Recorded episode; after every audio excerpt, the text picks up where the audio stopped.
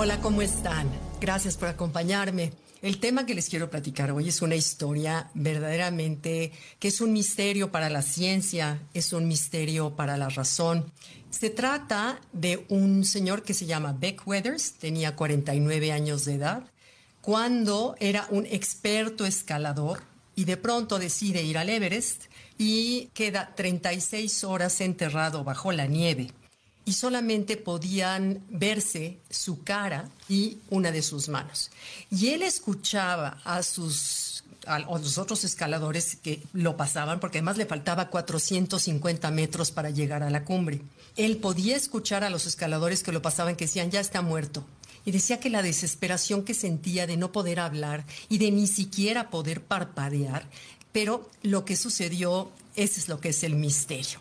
Resulta que un 10 de mayo de 1996, Beck Weathers estaba feliz, dice que el día estaba claro, que el día estaba con sol, que se podía ver toda la tierra a sus pies y que la sensación era fabulosa. Cuando de pronto ese instante de felicidad le duró muy poco porque de inmediato escuchó en la radio un mensaje de urgencia que tenían que descender al campamento porque se avecinaba una tremenda tormenta. Pues bueno, la tormenta los toma, esa tormenta pasa a la historia como el desastre de 1996.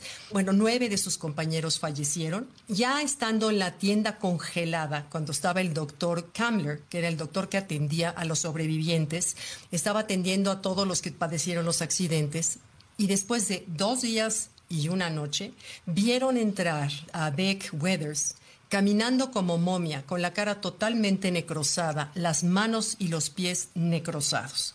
Entonces no se explican cómo fue que llegó. Incluso el doctor Ken dice que cuando lo vio entrar asumió que iba a estar totalmente incoherente dado al, al tiempo que estuvo eh, metido en una irreversible hipotermia y que cuando entró a la tienda escuchó que le dijo, hola doc, hola Ken, ¿cómo estás? ¿Dónde me puedo sentar? ¿Aceptas mi seguro médico? O sea, incluso hasta bromeando. Entonces decía él que cómo era posible que este hombre que había estado 36 horas bajo la nieve enterrado y que lo daban por muerto, de pronto estuviera caminando y estuviera coherente en la tienda del campamento 3. Cuando él escribe un libro, a dos años de este suceso que fue famoso en su momento, cuando él escribe un libro que se llama Dado por muerto, él cuenta cómo el pensar y sentir el amor por sus hijos y su esposa, esperando su llegada a la casa, que esa fuerza era lo que lo impulsó a salir adelante. Entonces, bueno, esta historia nos deja una lección. Uno, pudo haber sido un milagro de Dios, porque los milagros en la ciencia suceden, los milagros en la medicina suceden. Dos, es el gran amor que es esa fuerza poderosísima que creo que es la mejor medicina, estoy convencida que es la mejor medicina.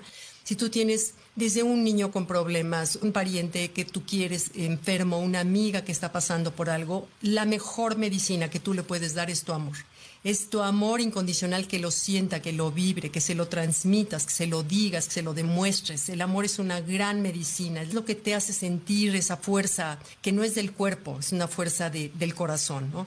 Y luego la otra es el poder de la mente. El poder de la mente que sabemos y cada vez estudia más que lo es y cómo el efecto placebo puede causar, la misma pastilla puede causar diversos efectos dependiendo de lo que le digan a la persona. O sea, el poder de la mente es enorme. Entonces ese poder de la mente de decir quiero regresar a los míos, pero yo siento que es un poco de las tres cosas. Es el amor, es el poder de la mente y sin duda es un milagro de Dios.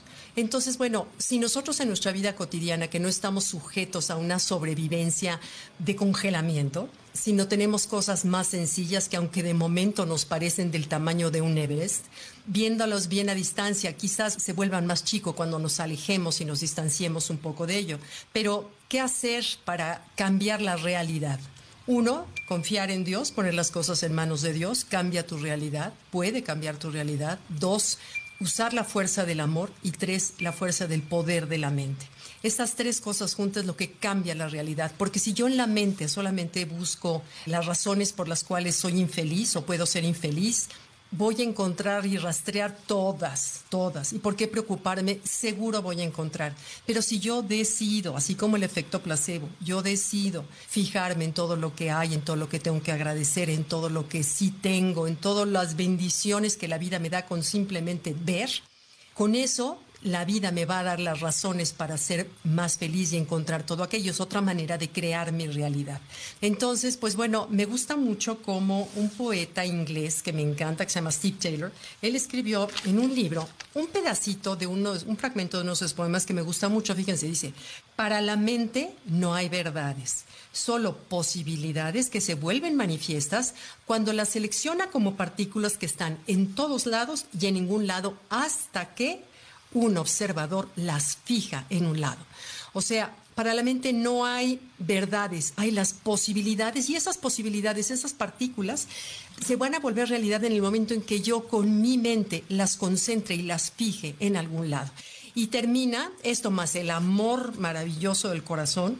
Y me gusta cómo termina el poema que dice, permite que el pasado duerma, permite que el futuro espere y permite que el presente exista tal y como es sin tu interpretación. O sea, sin nuestra interpretación, las cosas como son, pero fijando nuestra atención a fijar esas partículas en lo que sí queremos que suceda y no en lo que no queremos que suceda. Aunado todo esto, por supuesto, a la confianza de un milagro de Dios.